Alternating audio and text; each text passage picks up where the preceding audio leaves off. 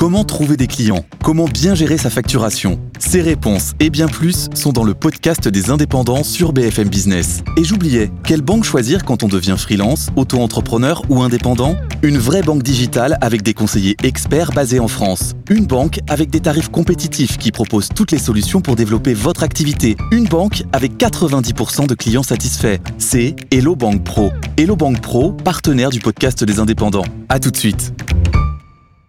Et on repart, on repart pour parler de ces réseaux sociaux qui continuent de susciter autant d'actualités que de débats et de, de controverses. Euh, on va en parler avec Véronique Reissoul qui est avec nous. Bonsoir Véronique. Bonsoir. Merci d'être avec nous, cofondatrice et présidente du cabinet Backbone Consulting et auteur de cet ouvrage qui est sorti il y a quelques semaines. On va le voir à l'écran. L'ultime pouvoir, la vérité sur l'impact des réseaux sociaux. C'est aux éditions du CERF.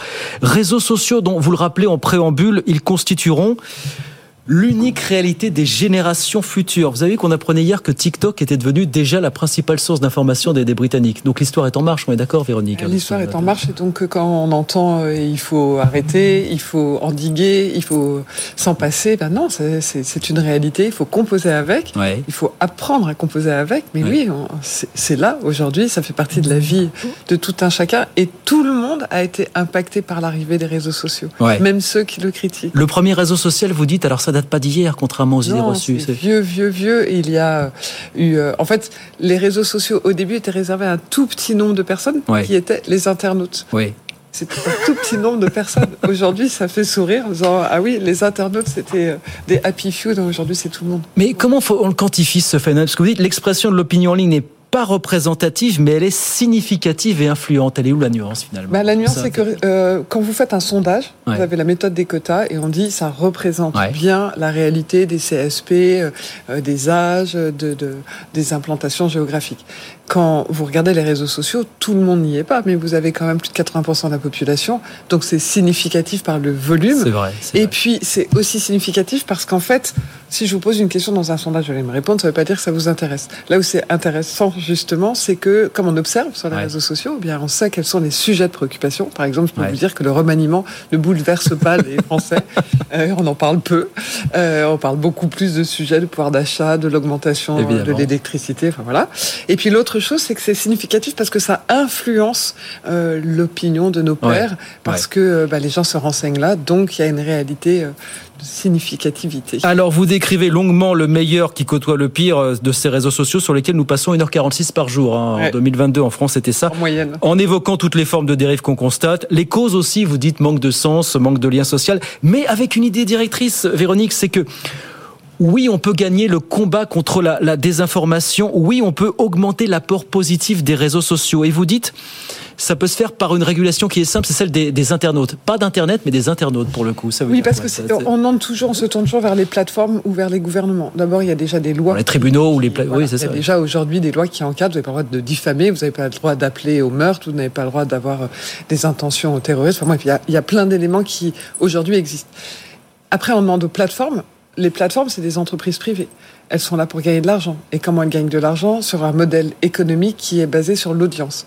Donc, on leur demande de réguler leur audience, de la diminuer, tout en gagnant de l'argent, c'est ouais. compliqué. Ouais. Et, et, en plus, en dépensant de l'argent, en mettant des gens.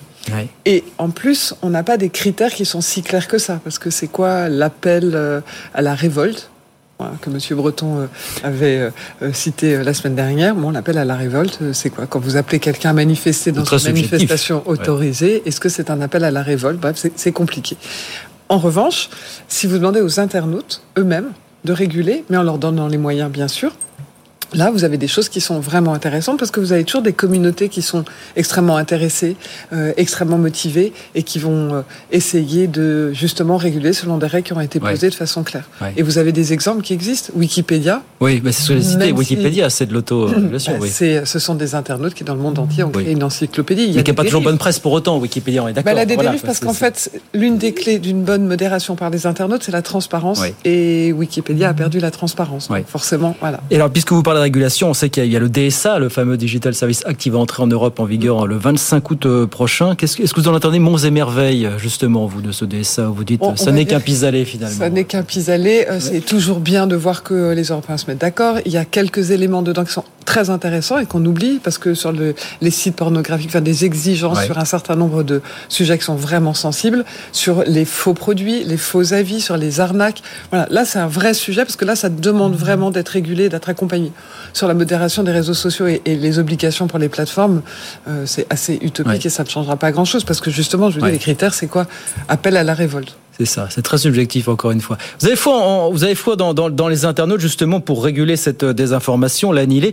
C'est pas gagné parce que vous, vous expliquez, vous détaillez à quel point la, la désinformation se propage beaucoup plus vite que les, les, informations avérées sur euh, sur les réseaux sociaux. Et vous nous dites aussi cette phrase que j'ai adorée mmh. notre capacité de concentration sur les réseaux sociaux ne dépasse pas 9 secondes fondamentalement. Le poisson rouge. Quoi. Oui, c'est le poisson rouge.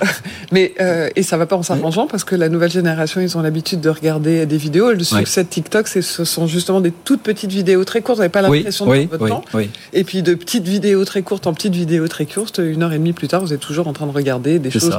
qu'en plus vous n'aviez pas forcément envie de regarder. Ça, ça s'appelle du vécu, ça, pour et, et, donc, euh, oui, il faut se dire que on peut avoir confiance dans les internautes, mais il faut leur donner les moyens, il faut donner un cadre. Est-ce qu'on a les moyens? Est-ce qu'on a les outils? Ça veut dire, oui. on a les logiciels, oui, on a les moyens aujourd'hui. En fait, je vais vous prendre un, exemple. Quand, en, règle générale, quand vous avez une technologie qui arrive, il y a une contre-technologie qui se crée. L'intelligence artificielle logiciel sur contre les logiciel, voilà. logiciel contre logiciel. Donc aujourd'hui, vous avez euh, des outils incroyables pour créer des images, euh, des, des voilà, l'intelligence artificielle générative. Il y a des gens qui ont créé des outils pour essayer de les détecter chacun avance euh, en parallèle, donc euh, il y, a, y, a, plein d'imperfections. Mais il y a aussi des gens qui se sont passionnés pour ça. On pourrait très bien imaginer que sur chaque plateforme, il y a des gens qui disent bah, cette image, euh, oui, je l'ai passée avec cet outil et elle est vraie ou elle n'est pas vraie, sans la retirer. Simplement, il y aurait peut-être une coche qui dirait bah, ça, ça a été vérifié par le groupe des champions de ce sujet-là sur la plateforme, qui fait qu'après, quand vous la partagez, vous savez ce que vous êtes en train de partager. Peut-être que vous pouvez décider de quand même partager une image qui a été générée ainsi parce qu'elle est belle, parce qu'elle est symbolique, parce qu'il y, y a, plein de choses. On n'est pas obligé de la censurer. En revanche, vous savez ce que vous êtes en train de faire. Et c'est bien ça, souvent, le problème, c'est que les gens euh, partagent des informations sans même se rendre compte que c'est faux. Parfois, ont des comportements beaucoup trop excessifs euh, dans leurs propos, mais parce qu'ils sont pris dans une meute et qu'ils ont l'impression que c'est pas si grave que ça. Parce que vous dites, il faut être excessif pour exister sur les réseaux sociaux aujourd'hui. Bah oui, et, aujourd'hui, tout le monde veut exister euh, sur les réseaux sociaux, parce que votre capital social, c'est votre réputation, et donc c'est votre visibilité sur les réseaux. Vous, vous décrivez aussi très bien comment ces, ces réseaux sociaux nous enferment dans des, des bulles cognitives en restreignant le, le champ de nos, compétences, nos connaissances, nos, nos convictions finalement. C'est ça. Ben, ça participe à cette fragmentation de la société, des sociétés dont on parle beaucoup. Et c'est pour ça que je vous disais dans, dans, les outils à mettre à disposition. Aujourd'hui, quand vous êtes sur une plateforme, vous ne connaissez pas la réalité de, de l'algorithme.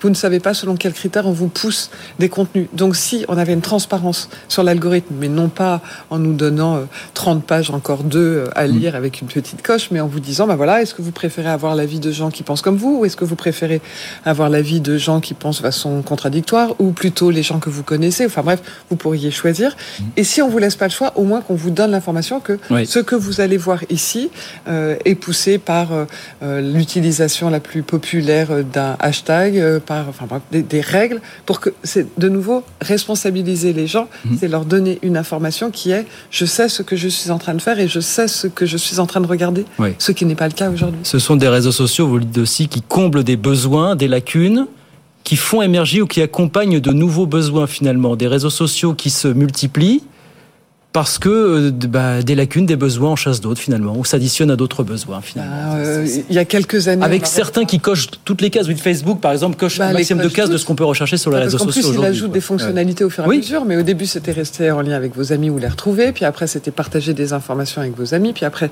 ça a été de pouvoir discuter avec eux, puis après c'était de repérer euh, aussi des professionnels qui, qui étaient autour de vous. Enfin bref, ça s'élargit. Euh, il y a en plus des fonctionnalités qui ont créé des besoins. Je prends WhatsApp, qui est un réseau social. Oui.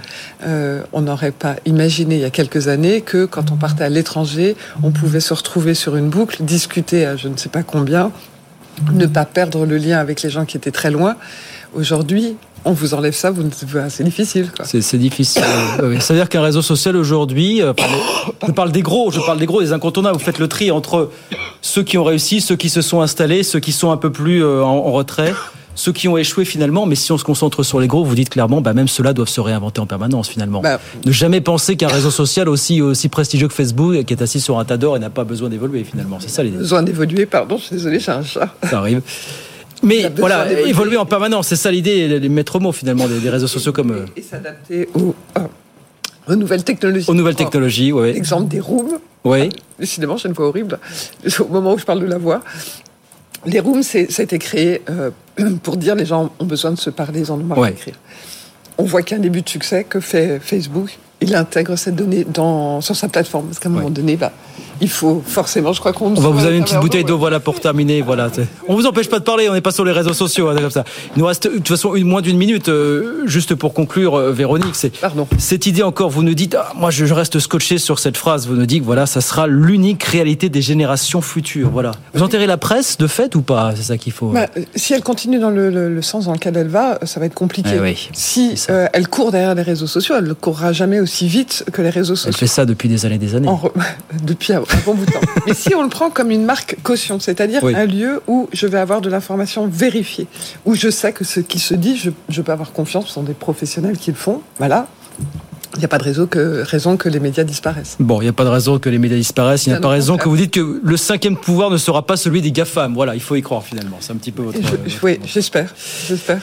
Et croire euh, avoir foi dans les internautes plus qu'en Internet. Merci beaucoup Véronique, merci de passer nous voir, cofondatrice et présidente du cabinet euh, Backbone Consulting. Et donc on rappelle ce, ce bouquin que vous pouvez euh, que vous pouvez vous procurer bien sûr en librairie. L'ultime pouvoir, la vérité sur l'impact des réseaux sociaux, c'est aux éditions du CERF. Merci beaucoup Merci. Véronique, merci de passer nous voir.